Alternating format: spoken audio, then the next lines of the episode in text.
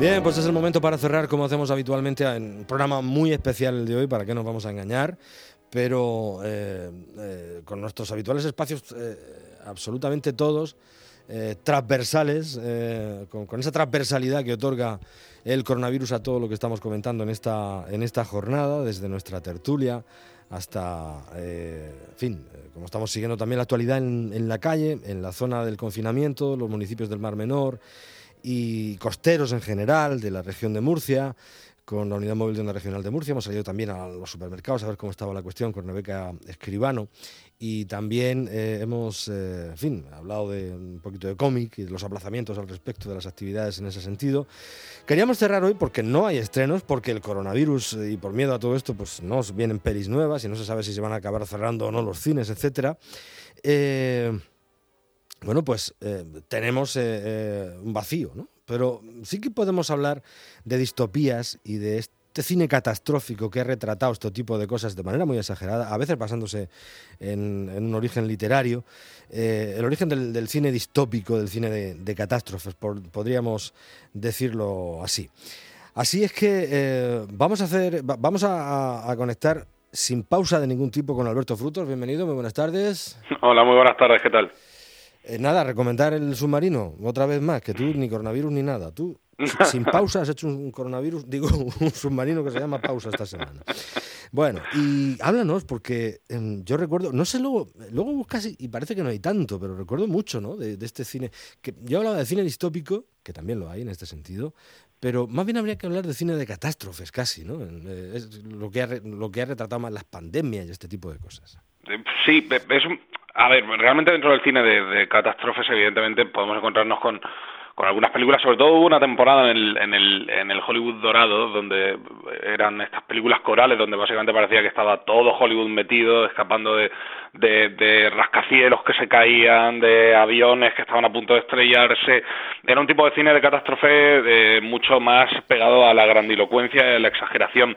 En el sentido de la catástrofe más... Eh, yo creo que más podemos identificar con, con esta situación tan absolutamente eh, compleja y, y, surrealista, entre comillas, en la que nos encontramos viviendo ahora mismo. Sí que hay un género, un tipo de cine de, catástrofes mucho más actual que ya en los últimos años, más que, más que, lo digo porque uno se pone a bucear en busca de películas clásicas eh, de esta modalidad y lo cierto es que no hay tanto. Mm. Sin embargo, en los últimos años sí que han aparecido un tipo de película que planteaba una catástrofe eh, humanitaria, de, términos sanitarios principalmente, de una manera mucho más eh, fría, eh, menos alejada del dramatismo y, como digo, muchísimo más alejada de la espectacularidad del, Hollywood dorado y, mucho más centrada en transmitir o en analizar el miedo humano por encima casi de las consecuencias propias de, lo que estaba sucediendo. En ese sentido, y además está mencionando y citando muchísimo desde hace ya unos días, además salió una noticia que también esto ya es algo un poco más anecdótico, de que era una de las películas más vistas en las plataformas ahora mismo, em, que era Contagio, eh, la película de, de Steven Soderbergh, que yo creo que haciendo, de cara a esta conversación, he estado revisando un poco algunas películas que podían, como digo, trazar mayores similitudes con el panorama actual que tenemos. Y yo creo que es la película que mejor define eh, la situación en la que nos podemos encontrar, insisto, porque más allá de, de tirar por el lado melodramático o, reforzar el lado eh, o subrayar el lado más, eh, más desgarrador de las historias, intenta profundizar de una, manera muy fría, muy quirúrgica, muy seca en, en, en, el miedo, en las dudas, en la incertidumbre, en la inseguridad de la sociedad. Y, en ese sentido creo que es un tipo de película que se diferencia de todas las demás y que eh, está dentro de ese género como digo, de cine de catástrofes un poco más eh, intimista que el que uno puede llevar a pensar en cuando se pone a, analizar el género. Sí, porque bueno, tienes ahí este estallido, por ejemplo, Sí, pero aquello, eso es una mezcla, yo creo que bastante exacta entre lo que es la contagio que, acabo de citar de Soderbergh y ese cine eh, de grandes estrellas de Hollywood em, que buscaban un poco la espectacularidad dentro de lo que tiene todo el drama, por supuesto. ¿eh? Estallido sí que, sí que es una película que, que Pues que tiene ese aroma mucho más de, de lucha contra algo que está afectando de manera grave a la humanidad y es centrar más en, esa lucha, ¿no? A contrarreloj. y yo creo que pues, se, se pierde un poco en, en, lo más interesante, que al menos también hablo yo como espectador, de una manera muy subjetiva, que es la complejidad del ser humano de sus pensamientos, de la manera en la que actúa, de la manera en la que cree que debe actuar, en la manera en la que se adapta a las circunstancias que suponía o que plasmaba mucho mejor, bajo mi punto de vista, como digo, la película de Soderbergh, que me parece la, referencia, insisto, más pegada a los tiempos que corren ahora mismo. Sí, es cierto. Esa película de Soderbergh, de es absolutamente recomendable. Si, si andamos en, el tiempo, que nos queda poco, bueno, hemos tenido ahí distopías como tales, pues hemos tenido el, 1984 de, de Orwell, de al cine, o el Fahrenheit 451 que rodó Truffaut de la, de la novela de Bradbury.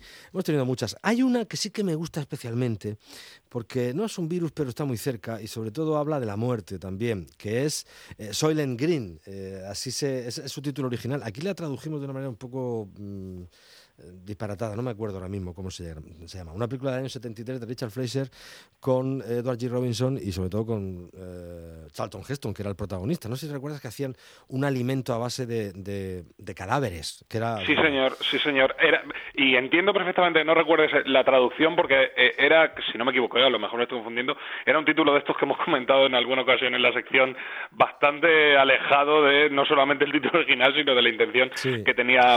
mira, lo, he encontrado cuando el destino nos alcance. Échale tú un galgo a esto. ¿Ves? Por eso digo que era, era, un título que podía servir para cualquier tipo de, película y situación en general de la vida.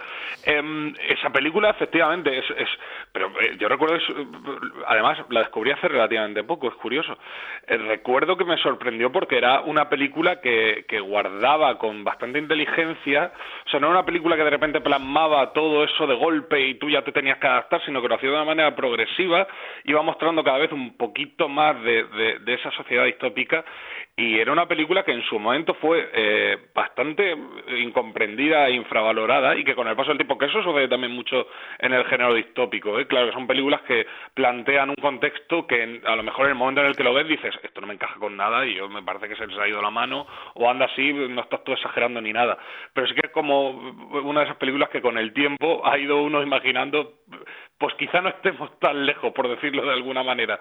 Es una película efectivamente muy interesante y muy recomendable, sobre todo porque ya digo, fue muy infravalorada en su momento. Pues es una película que está muy bien y que, claro, muy por aquello de, cuando el destino nos alcance, pues se llama Soylent Green porque, eh, bueno, solo los ricos, muy ricos en esta sociedad pueden comer alimentos naturales y todos los demás comen unas pastillas. La más demandada, la más rica, es Soylent Green, es la verde, concretamente este, de estas Soylent, de estas tabletas, y, se hace, esta se, se fabrica pues eh, nada más y nada menos que con cadáveres humanos que pueden también ir a morir tranquilamente en un centro de eutanasia, pues envueltos en unas imágenes muy de su agrado, en la música que les gusta y donde muchos de ellos deciden ir pues para abandonar de una vez esa sociedad distópica, que es el caso de, un ya anciano Edward G. Robinson, que está magnífico en la película. Y ahí sí, fíjate que sin haber un virus, sí que es el virus de la, en fin, eh, ese, ese virus de la, de la, intolerancia, ese virus de la, del racismo, de, la, de, la dictadura. Y como, bueno, pues yo prefiero marcharme y aquí se quedan ustedes comiéndose ahora mis restos y así cerramos el ciclo perfectamente. Sí. Una película también muy llamativa.